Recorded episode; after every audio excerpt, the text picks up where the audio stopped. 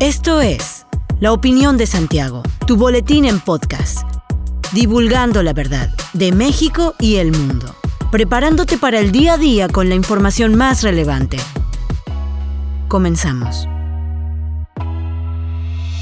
Buen día, bienvenido a la opinión de Santiago, una dosis breve de información para arrancar el día con lo más relevante a nivel nacional e internacional. Un autobús que transportaba a un grupo de mexicanos que salieron de Ucrania llegó a Rumania, informó el secretario de Relaciones Exteriores Marcelo Ebrard. Entre los 24 pasajeros se encuentran 18 mexicanos que llegaron escoltados por Olga García, embajadora de México en Ucrania, tras encontrar una fractura en el cinturón de seguridad montado por las fuerzas rusas. Los conacionales se encuentran en Siret, a unos 40 minutos de su donde fueron recibidos por Guillermo Ordorica, el embajador de México en Rumania. Una comitiva de funcionarios de la Secretaría de Relaciones Exteriores encabezada por Milán y un grupo de medios de comunicación viajan por carretera para encontrarse con el segundo grupo de mexicanos que huyen de Ucrania.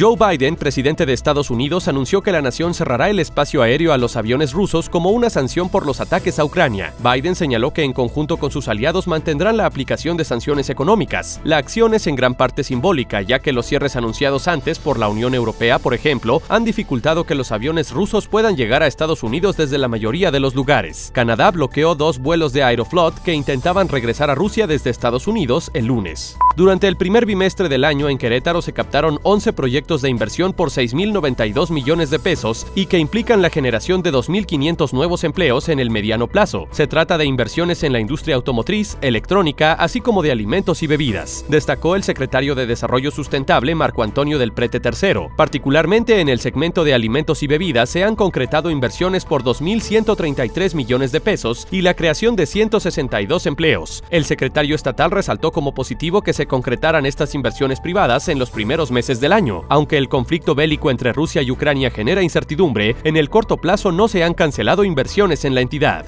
El diputado local Antonio Zapata Guerrero presentó una iniciativa para impulsar la cosecha de agua en las nuevas construcciones que se desarrollen en el estado de Querétaro a fin de contar con instalaciones necesarias para el almacenamiento de agua pluvial. El legislador señaló la importancia de recolectar agua para su posterior uso en actividades domésticas. De esta forma, las familias tendrán un beneficio económico y ayudarían al medio ambiente a aprovechar de la mejor manera agua que si no es recolectada iría al drenaje. Existe la posibilidad, mencionó, de generar estímulos con el objeto de facilitar a las personas que ya cuentan con un inmueble que no tiene estas características puedan realizar la adaptación. Lograr el objetivo que pretende esta iniciativa requerirá el apoyo de las distintas administraciones municipales para generar programas de apoyo a las viviendas para que puedan aprovechar el agua. Los desarrolladores que se encuentran en la entidad tendrán que adaptar las condiciones de las construcciones para cumplir con esta condición. El estado de Querétaro contará con un distrito electoral federal más, por lo que pasará de 5 a 6 debido al crecimiento poblacional de la entidad, dio a conocer Ciro Murayama Rendón, consejero electoral del Instituto Nacional Electoral, en el marco del foro sobre la Distritación Electoral Nacional 2021-2023 en el estado de Querétaro. El consejero electoral explicó que de acuerdo con la Constitución Política de los Estados Unidos Mexicanos, los distritos electorales federales deben contar con una distribución poblacional equitativa, por lo que al dividir entre 300 la población actual del país, que es de 126 millones 14 mil 24 habitantes nacionales,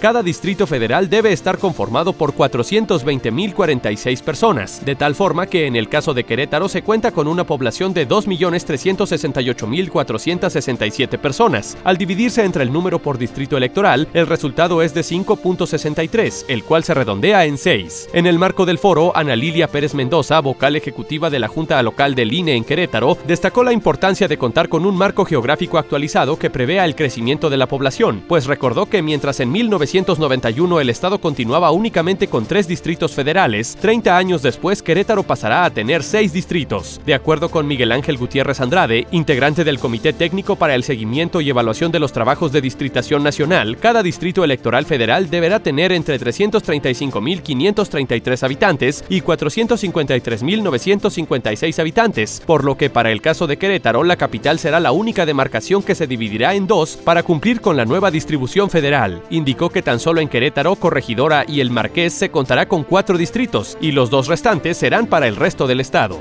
Hasta aquí la información de hoy. Regresa mañana para otra pequeña dosis con las noticias más importantes. Mantente bien informado con la opinión de Santiago. Encuéntranos en Facebook, Instagram y TikTok como arroba la opinión de Santiago. Hasta la próxima.